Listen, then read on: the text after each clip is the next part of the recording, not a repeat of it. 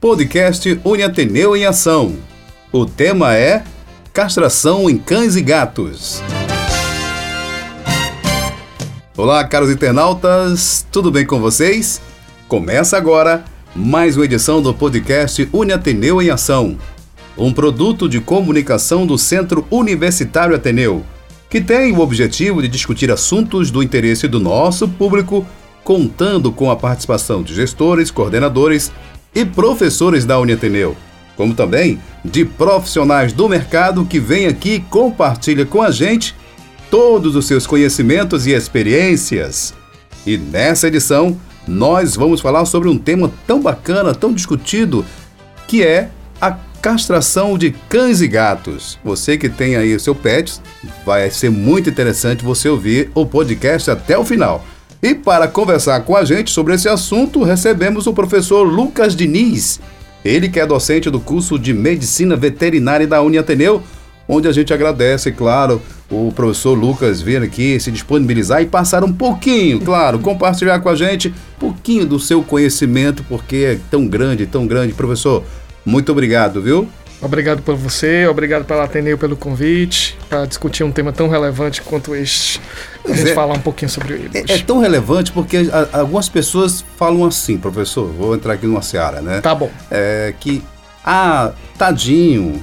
Sim, é verdade. Como é que o bichinho não é legal. Ah, pode, é dentro da lei. Existe uma série de preconceitos, preconceitos é, né? sobre o tema. Eu também acho, eu me colocando no lugar do bichinho, mas né, o tema é, é mas o tema é, é justamente isso, né? para a gente desmistificar esses conceitos, para as pessoas entenderem a importância e decidirem se o, o petzinho delas vai ser castrado ou não. E aí eu já começo perguntando, qual a importância da castração de cães e gatos? Quando a gente fala em cães e gatos, a gente tem que entender que não existem só os pets de dentro de casa. Tá? Uhum. A gente tem nosso cachorrinho, a gente tem nosso gatinho, que a gente cuida muitas vezes como membro da família, né? Sim. Mas existem cães e gatos de rua, errantes, né? E a gente vai. Eu vou começar pela tangente, aí vou começar por aí, e depois a gente vai para os pets de dentro de casa. Como a gente tem realmente uma população muito extensa de cães e gatos de rua, é extremamente relevante que haja um controle populacional desses animais. Então, de cara, eu te respondo que para esses animais é de uma importância sumária, enorme, né? enorme porque é um, é um problema de saúde público. Isso. Então, nós temos muitos animais na rua que eles procriam sem nenhum tipo de controle, que podem transmitir doenças, podem prejudicar a flora e a fauna da, da, do próprio habitat onde eles vivem. E é muito importante que haja políticas públicas direcionadas a esses animais de castração em massa. Coisa que nas, nos últimos tempos a gente vem vendo algumas políticas nesse sentido, uhum. como por exemplo é, a, o advento do, do hospital veterinário da UES. A gente também teve a construção da clínica popular de Fortaleza, não sei se vocês sabem. Mas aqui em Fortaleza tem uma, uma clínica de graça gratuita. Poxa, que é, legal. Eu não a, sabia Pronto, tinha. a clínica vai sabia da UES, pronto. mas não sabia que tinha uma clínica A UES popular. é um preço de custo, mas ainda Sim. é pago, tá? Ainda tem... Nós sabemos que tem muitas ONGs que trabalham Pronto, tem forma, muitas né? ONGs de abrigo e tudo. E existe essa clínica custeada pela prefeitura, que é a Clínica Veterinária Jacó, que ela fica lá na, na Avenida da Saudade, no Passaré, em frente ao antigo zoológico. Aliás, em frente ao zoológico, é zoológico né? Ao zoológico, né? não é antigo. E lá é realmente o atendimento é gratuito. E lá, lá tem um vet móvel, que é uma, uma unidade exclusiva para castração de cães e gatos. Oh. Então, por exemplo, a, a, população carente, pessoal de ONG, que realmente faz esse trabalho, esse serviço, pode levar lá, para quem não sabe, tá? Que lá fica realmente atendimento de segunda a sexta, horário comercial, você pega uma ficha, tem que chegar um pouco cedo como o atendimento é gratuito. É, tem, tem muita procura, e para esses animais de rua é extremamente relevante para a gente fazer o controle. E para os animais de dentro de casa, né? Qual é a importância de a gente castrar o nosso cachorrinho? É aquilo que você falou no começo. Muitas vezes a gente tem uma ideia enraizada de que, nossa, o bichinho vai, vai ser castrado, ele vai mudar de comportamento, ele vai virar outro cachorro. Eu tenho pena. Se põe no lugar, né? Como se fosse com você a castração. E aí acontece que realmente assim. Tem controvérsia. É um procedimento que há controvérsias. Há indicações e há contraindicações. Não é uma coisa que é apesar de alguns veterinários serem muito a favor, a gente tem que entender que é um tema muito amplo e muito diverso. Existem fatores pró-castração, como por exemplo, é, existem alguns tipos de estudos que a gente vê que a castração em determinada idade ela previne algumas doenças, principalmente doenças relacionadas ao trato é, urinário e gênito urinário, né, no, no, no, geral, trato reprodutor também dos animais, como por exemplo infecções no útero em fêmeas e alguns problemas de próstata em macho. Obviamente que a castração também, esses hormônios sexuais, eles têm outras ações no corpo. Então, é, a gente fazendo a castração, apesar de prevenir algumas doenças, também tem algumas consequências. É, se você castrar esses animais, acho que a gente. Não, os próximos temas, uhum, vou falar, falar, um, pouco, pouco mais né? sobre isso, né? Uhum. Mas, de uma maneira geral, uhum. a gente indica sempre a castração dos animais errantes para fazer o controle populacional e os animais de pet mesmo, que estão dentro de casa, que são domiciliados, para fazer o controle de algumas doenças mais relacionadas ao trato é, reprodutor. E a gente vai para a próxima pergunta, que é, é, na verdade, que não quer calar, né? Você falou da, da, da, da dessa, dessa a, da, da, importância né, de fazer essa castração por N motivos, principalmente Sim, claro. os cachorrinhos que vivem na rua, os gatinhos, a gente vê as crianças querendo levar 10 logo para casa, enfim, se nós pudéssemos, né, Sim. acolher todos. Mas a gente pensa também, que idade, né, professor? Qual a idade é, é, é, é a idade correta para fazer a castração no cachorrinho, no gatinho, nos nossos pets? As pessoas ficam na dúvida ainda. Sim. Ah, meu cachorro já tem um ano de idade, dois anos. Será eu que eu já devo levar? É, será que eu posso? Posso levar? Então, vamos lá. Então, só para a gente terminar esse tema de cães e gatos de rua. Eu não sei se a população geral sabe, mas esses cães e gatos de rua são tutelados pelo Estado. Hum. Na legislação, na... Responsabilidade do Estado. Total do Estado. Então, por exemplo, se você vê um cachorro e um gato na rua, eu sei que dá pena, né? Dá vontade uhum. de levar para casa. Mas essas ONGs, esses abrigos, eles fazem um serviço que, na verdade, é um serviço do Estado. Uhum. É um serviço que eles assumem e eles muitas vezes não têm condições de assumir. Porque é um serviço que era para ser tutelado pelo Estado. A gente não pode deixar esses animais na rua e botar dentro de casa e, por exemplo, esses animais começaram a reproduzir e aí vai virar aquela bola de neve. É. E aí, muitas vezes, para esses animais, a gente tem que levar em consideração o fato de ser um, um, um, o fato do ambiente onde eles se encontram. Se você tem muitos animais em casa, por exemplo, se você vai num abrigo, tem 300 animais. Então esses animais devem ser castrados o mais breve possível. A gente não tem muito tempo de espaço. Porque você pega um animal, 4, 5, 6 meses. Qual idade? Para esses animais, o mais breve possível. Se o animal tiver rígido, ou seja, estiver saudável, os exames clínicos e laboratoriais estiverem todos normais, eu recomendo fortemente que ele seja castrado por conta da situação social que ele se encontra. Agora, se for um animal que você comprou pro seu filho, para você, para você criar dentro de casa, é, qual a idade certa para você castrar? Tanto esse cachorro quanto esse gato. Hum. Então, esses animais, os hormônios, principalmente testosterona progesterona e outros hormônios sexuais envolvidos aí, eles ajudam no desenvolvimento do animal. Então você não pode ter tanta pressa. Então eu sempre recomendo a castração a partir de um ano, um ano e meio. Contanto. Ele já está todo desenvolvido. Isso, ele já está, o desenvolvimento ponderal dele já está maior, uhum. ele já desenvolveu musculatura, já desenvolveu ossatura. E esses animais já estão saindo da fase filhote, muitas fêmeas já entraram no cio, uhum. pelo menos uma vez. E aí você pode castrar com, ah, vamos dizer assim, com muita segurança a partir de um ano, um ano e meio. Até que idade? A idade do começo, a gente tem que ter a idade do fim, tem que ter um pouco de coerência também. Você não vai pegar um animal com 17 anos no final da vida. no final da vida, um animal idoso, com problemas é. cardíacos, Isso. com problemas renais. Ah, vou castrar esse animal. Realmente não é necessário, a não ser que haja uma intercorrência muito grande. Ele, ele, esse animal precisa. Isso. Ele estiver passando por um problema de saúde é. que seja necessária a intervenção cirúrgica.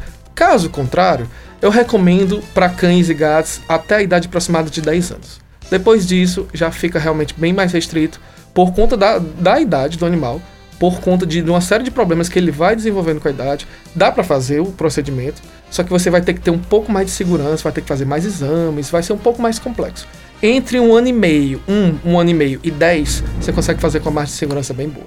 Eu vou fazer uma pergunta que não está dentro aqui do nosso cronograma, né? Porque uma, uma pergunta puxa a outra, tá. esse nosso bate-papo. Eu, você falou da questão aí da, da é, do cio, né? Dos uhum. cachorros uhum. e gatos.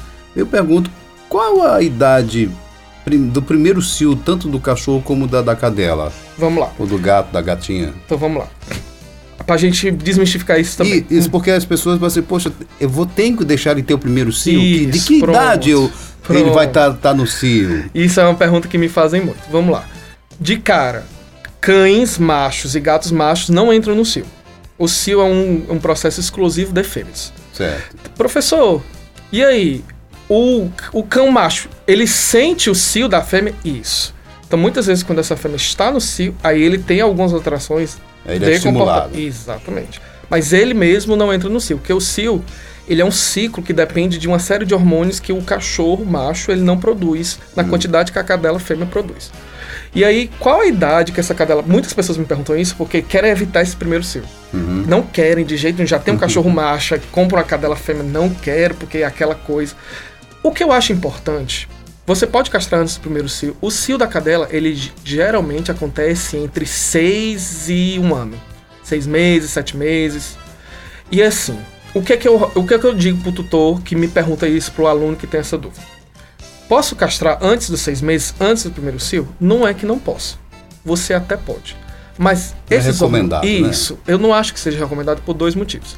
Um, esses hormônios, eles ajudam no desenvolvimento da fêmea, não só na parte do trato reprodutivo.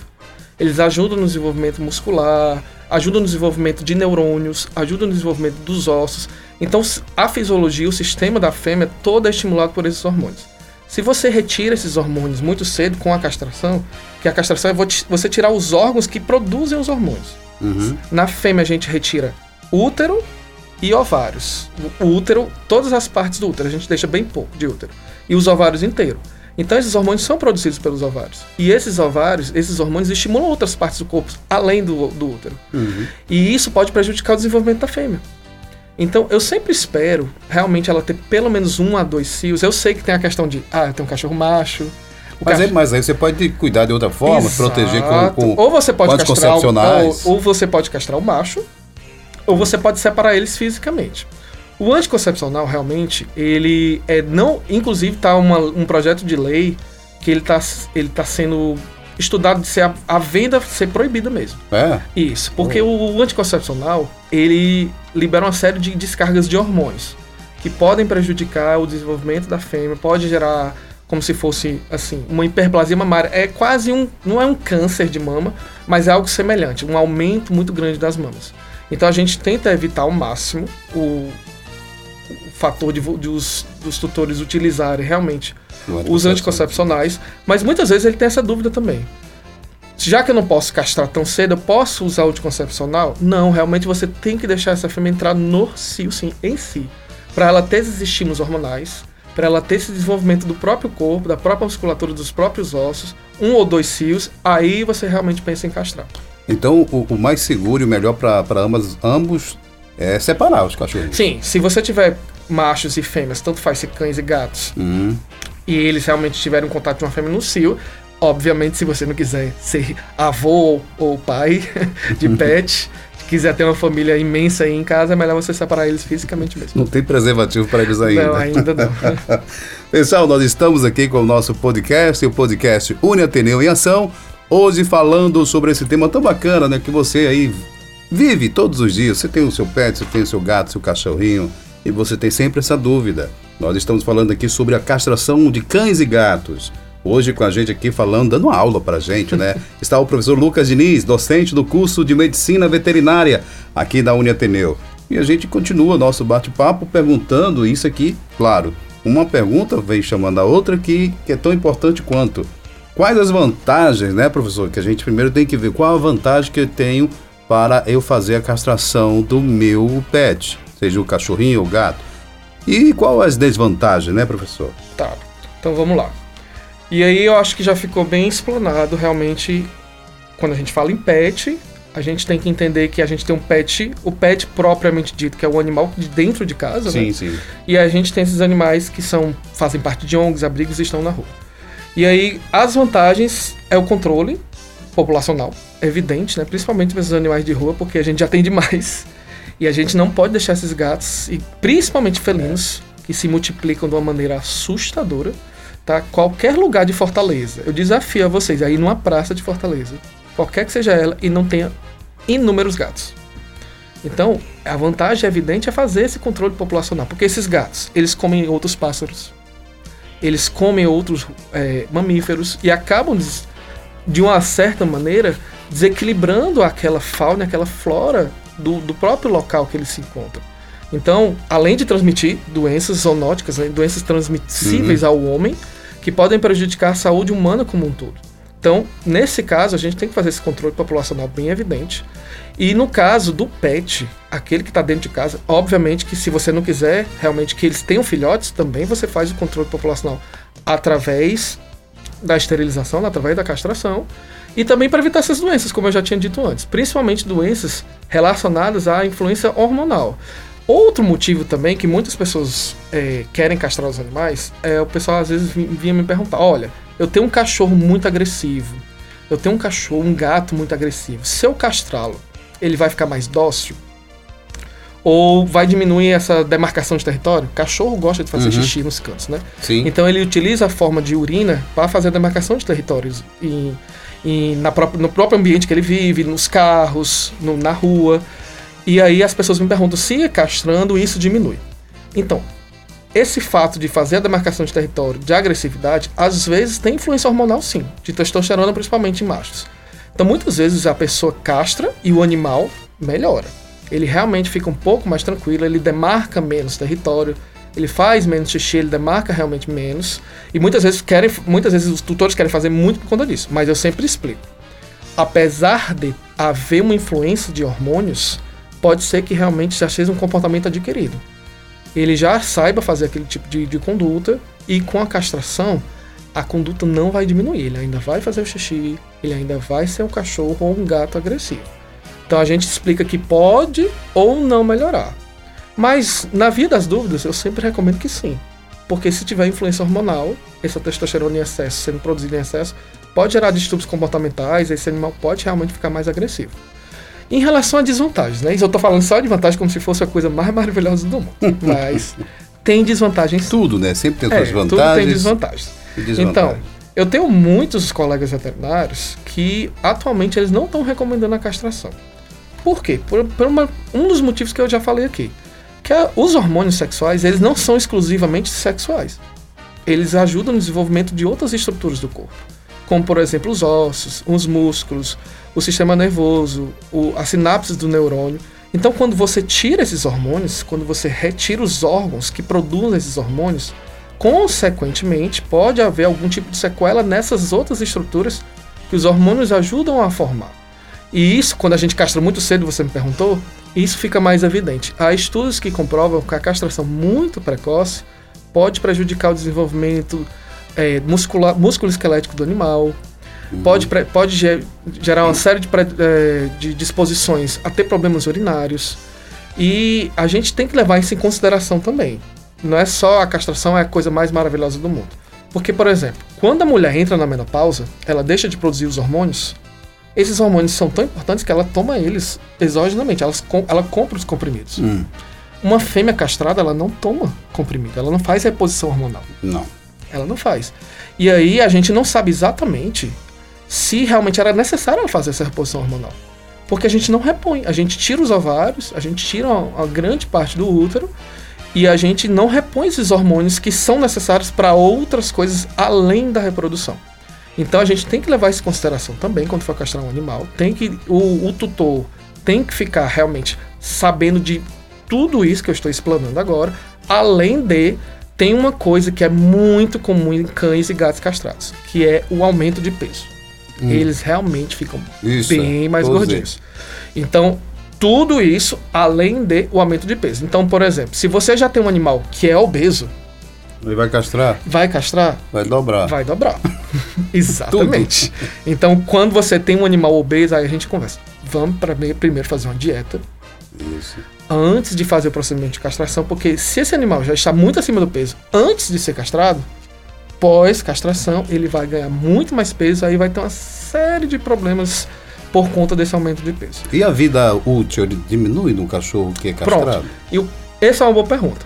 Então, os estudos indicam que não, por conta da prevenção de determinadas doenças. Uhum. Então, por exemplo, se você tem um cachorro que não é castrado, e esse, em média, ele aumenta mais ou menos de 3 a 5 anos de vida útil, por conta da prevenção de determinadas doenças.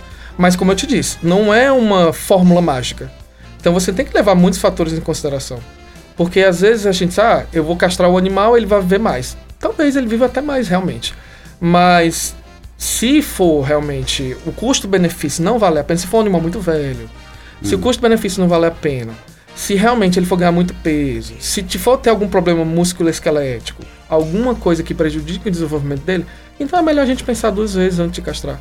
Mas para animais, por exemplo, de abrigos, de rua, que estejam em situação difícil, esses daí eu recomendo 100% das vezes. Porque tem um problema social envolvido. Não é só o animal ser castrado e a gente tem que pensar nas Como você consequências. falou, de saúde pública. É um né? risco de saúde pública. Esses animais não podem ficar multiplicando na rua. Então você vai num abrigo com mil animais, esses animais, se eles não forem castrados, É. daqui a pouco eles geram Dois mil. dois, três, quatro, Você cinco mil imagina cada fêmea colocando ali dois, Isso. dois, dois então, uma filhotes. fêmea, por exemplo, uma fêmea felina, não castrada, e que cruza todas as vezes que entra no cio, ela gera, em média, por ano, de 10 a 15 filhotes. Então, você imagina uma, gera 15 por ano. Em dois anos já tem 30 só de uma fêmea. Multiplica isso por 100 fêmeas É. é muito absurdo.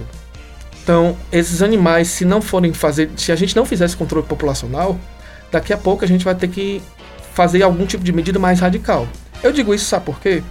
Porque isso está acontecendo em alguns países. Eu não sei se você viu essa notícia na internet nos últimos dias. Na Austrália, a Austrália é uma ilha, tá? Bem restrita. Então ela tem uma flora e uma fauna local muito própria, porque ela- ela é isolada do mundo. Então os animais que, se, que aparecem lá não aparecem mais em lugar nenhum do mundo. E aí lá eles estão tendo um problema com gatos. Os gatos são tipo, aí, com a gente, como aqui, né? O gato se multiplica muito. E aí lá eles estão acabando com os pássaros nativos de lá, com os mamíferos nativos de lá. E eles estão estudando uma lei para permitir a caça desses gatos. Para você pegar uma espingarda e sair caçando gatos. Eles estão estudando essa lei. Olha só. Para você ver como é um problema de saúde público mesmo, a, a ponto de chegar numa medida tão radical como essa. Radical, né? Demais. Pois é. Pessoal, mais uma vez, estamos aqui com o nosso podcast, o podcast Uni Ateneu em Ação. Hoje o tema é esse: castração em cães e gatos. Falando com a gente, dando aula, professor Lucas Diniz, docente do curso de Medicina Veterinária aqui da Uni Ateneu. Professor, eu, a gente falando aqui das castrações, falando dos benefícios, malefícios, mas eu pergunto para o senhor, qual você- existe algum método alternativo à castração em que a gente possa, né, também Sim. passar para, para nossos né, ouvintes aí, nossos telespectadores, nossos ouvintes da internet, a você que está ouvindo a gente agora, é, nossos internautas, enfim. Sim, claro. Existe uma outra alternativa? alternativa para castração. Você É? me perguntou de método contraceptivos, né? Isso. Infelizmente ainda não temos nenhum eficiente. E aí a gente vai falar um pouco sobre o- a injeção que o pessoal chama, né? A injeção anti-cio. Que é o, o contraceptivo que as pessoas utilizam com mais frequência. Sim. Que é justamente para evitar o cio da gata ou da cadela. E isso realmente pode prejudicar os animais de muitas maneiras. Então, muitas vezes, a... eu sei que as pessoas não fazem por mal. Às vezes é falta de informação mesmo. É por isso, eu acho esse podcast importante, justamente para a gente Uhum. desmistificar isso. Que, ah, eu compro lá a injeção contra silco para minha gata e nunca deu problema. O problema é, nunca dá problema até dar problema. Então, você faz uma, não deu problema. Você faz duas, não tem problema. Quando der problema, aí você vai precisar fazer uma intervenção cirúrgica. Muitas vezes você tem que fazer cirurgia, porque essa gata fica com tumores extensos nas mamas, fica com problemas ovarianos, com problemas uterinos. E aquele, vamos dizer assim, barato, entre aspas, sai caro. E aí, eh, esses métodos contraceptivos alternativos, eles têm que ser muito bem estudados. Porque, por exemplo, esse método da injeção anti-sil, que inclusive está para algum projeto de lei para ser proibida eh, a venda, né, comercialização desses, desses medicamentos, eles são muito prejudiciais para os animais. Eles podem provocar realmente hiperplasias mamárias, problemas uterinos ovarianos severos. E esses métodos geralmente são utilizados em fêmeas, né? Muito dificilmente são utilizados em machos. E aí, o que você pode fazer? A gente tem, por exemplo, a vasectomia. É um método muito utilizado em humanos. Isso. Que a gente vai lá e só Mas aí faz no macho. faz no, no cachorro macho, por exemplo, se você não quer que ele, que ele cruze e tenha gere descendência fértil, você pode fazer a vasectomia tranquilamente. É uma coisa que é muito pouco fe- feita. Sim. É uma coisa que é alternativa à castração, você não precisa Mas- tirar os Mas aí se, se o, o, o- o- tutor quiser é, fazer vasectomia, mas para que ele fique um pouquinho mais dócil, como você falou. Aí não. Aí não resolve. Aí não resolve. O que vai resolver a vasectomia? Esse animal não vai poder mais emprenhar nenhuma fêmea. Isso. Ou as outras coisas que vêm junto com as vantagens, ela realmente não vem junto com a vasectomia. Isso. Mas também, se eu, se eu tenho um pet que é um casal e eu não quero que eles tenham uma, Uma ninhada. uma ninhada, aí resolve. Resolve tranquilamente. Você Isso. faz a vasectomia, porque você falou no começo, ah, o pessoal tem pena. Vasectomia é um procedimento E ele vai viver e vai ficar na boa. numa boa, super simples, é um procedimento pouco saúde. invasivo, ele vai ter mais saúde em alguns aspectos, e ele vai produzir os hormônios dele, só não vai poder emprenhar. A mesma coisa para fêmea. É A tão famosa laqueadura, Uhum. que, é- que fazem em mulheres, você pode fazer uma ligação de trompos também em fêmeas. Não há problema nenhum nisso. Você preserva o ovário, deixa os ovários lá íntegros, eles produzindo os hormônios que eles precisam produzir, e a fêmea não vai mais emprenhar. Esses métodos são bem alternativos. São- Eu, eu, eu acho o estranho. melhor de tudo. acho. É, eu acho estranho eles não serem tão difundidos na medicina veterinária quanto são difundidos na medicina humana. A, a- a mulher, ela vai lá e faz a laqueadura. Pronto, Sim. e acabou. O homem vai lá e faz a vasectomia. Não precisa fazer a castração. Não. Até porque os hormônios são importantes para outras funções. E aí, ok, faz a vasectomia. Faz a, a laqueadura, liga as trompas e tá tudo bem. Eu acho que é uma questão de cultura, É né? cultural. É cultural. a Muito- gente tem a cultura de fazer a castração mais invasiva. Abrir abdômen, tirar os órgãos, tirar o ovário, tirar o útero das fêmeas e tirar os testículos do macho. E aí a gente não precisa necessariamente tirar esses órgãos viáveis, saudáveis. Se, a- se o intuito for só realmente para evitar que eles namorem, cruzem e gerem descendência fértil, uma vasectomia, uma ligação de trompa resolveria tranquilamente o problema. E eu acho que a- acredito eu que seria até mais rápido e eficaz. seria muito mais eficiente, seria menos invasivo Uhum. e seria uma coisa, um método facilmente com as técnicas novas que a gente tem, isso aí seria feito muito facilmente com laparotomia, algum procedimento mais Até o pós, né? Seria mais, O- mais simples, não? ou o pós-cirúrgico seria mais simples. É uma série de vantagens, mas realmente é como você disse, é cultural. A gente não realiza muito esse tipo de procedimento. A gente faz um procedimento que é mais invasivo mesmo. Então vamos começar a fazer uma campanha, né? Vamos, A partir de agora, no a nosso partir de podcast. agora no podcast. Aí a pergunta, nossa última pergunta aqui do nosso podcast, para a gente encerrar com o professor Lucas. Quais os cuidados, né, professor? A gente estava falando aqui né, do pós-operatório, né? Que é pós-castração, Pronto, pode. que é uma, Ó, cirurgia. uma cirurgia, Sim, claro. né? Quais os cuidados que devemos ter, professor, com os animais que foram submetidos ao procedimento? Como é que, chegando em casa, como é que eu devo proceder? Nossos ouvintes agora que estão em casa Pronto. querem saber. Então, de cara, eh, os ouvintes têm que saber que isso é uma cirurgia. Ponto. Tem pontozinhos. Ponto. Tem realmente assim. Dependendo de se ela for feita da maneira tradicional, vamos botar nesses termos, que é o quê? Abrir o abdômen na fêmea, né? Fazer a celiotomia. Você faz uma incisão, Hum. um corte aqui e, e acessa o abdômen pela linha alba, que é uma linha que a gente tem aqui na- nas faces musculares, para acessar o abdômen. Isso é uma cirurgia. Realmente, você está abrindo, Abrindo. expondo as vísceras do animal, você vai retirar. A gente faz uma cirurgia de exérese, que é o que? A retirada. A gente está tirando alguma coisa. A gente não está botando nada, a gente está tirando o quê? Ovários e útero. Junto com o útero, as trompas e os, e os cornos, né? Tá tirando tudo. Ok. E aí depois a gente fecha tudo que a gente abriu, vai fazendo as suturas. Não é uma sutura, são mais de uma. Nossa. E isso você tem que fazer um cuidado no pós-cirúrgico. Muitas vezes com medicamento para dor, anti-inflamatórios, antibióticos. E a principal coisa que eu acho é evitar que o animal lamba e tire aqueles pontos. Através de- do, da Na mordedura patinha. de- com a patinha, com a boca, etc. Professor, como é que eu faço isso? Então, muitas vezes a gente vê no pet shop, a gente tem aquela roupinha, né? Uma roupinha cirúrgica para cobrir os pontos Tem que a gente colar. isso, ou o colar elisabetano, para evitar justamente lambedura e mordedura, para esses animais que estão ponteados não ficarem retirando esses pontos da pele, muitas vezes causando transtornos maiores de cicatrização. Fica mais difícil cicatrizar, ao animal ficar lambendo excessivamente, ao animal ficar mordiscando excessivamente.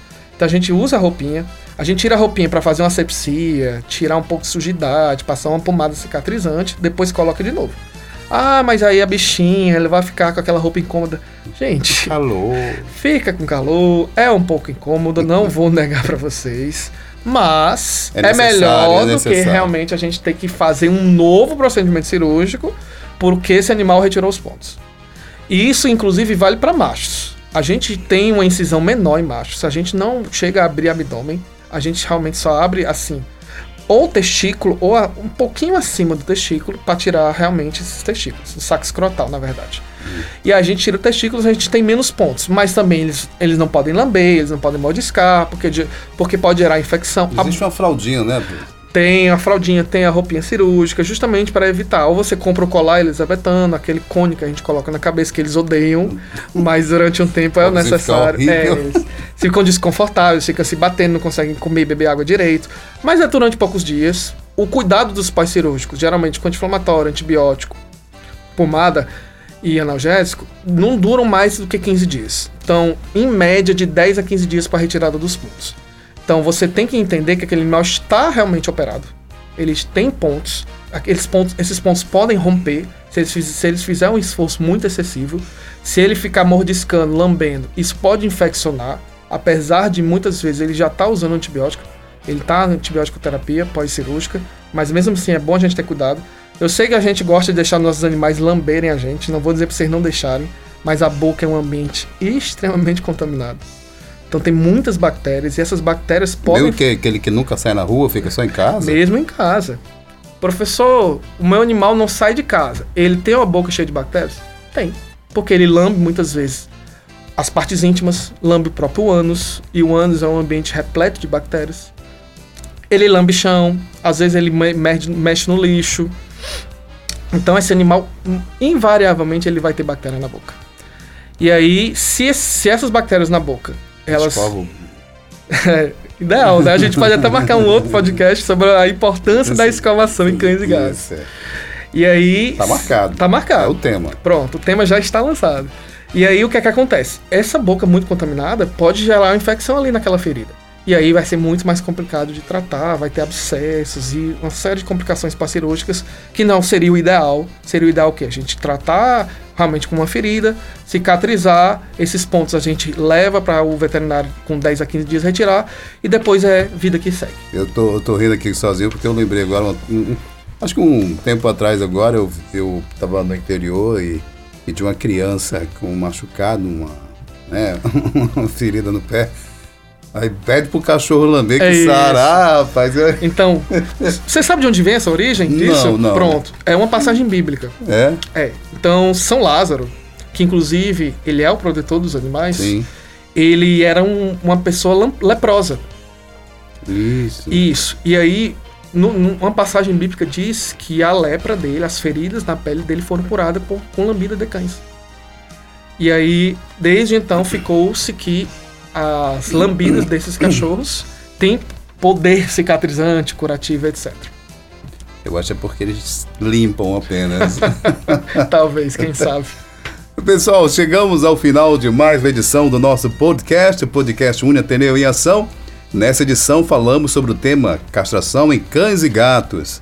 Agradecer a participação do professor Lucas Diniz, ele que é docente aqui do curso de Medicina Veterinária da Unha Ateneu, e também a você, caro internautas, que nos escutou até aqui.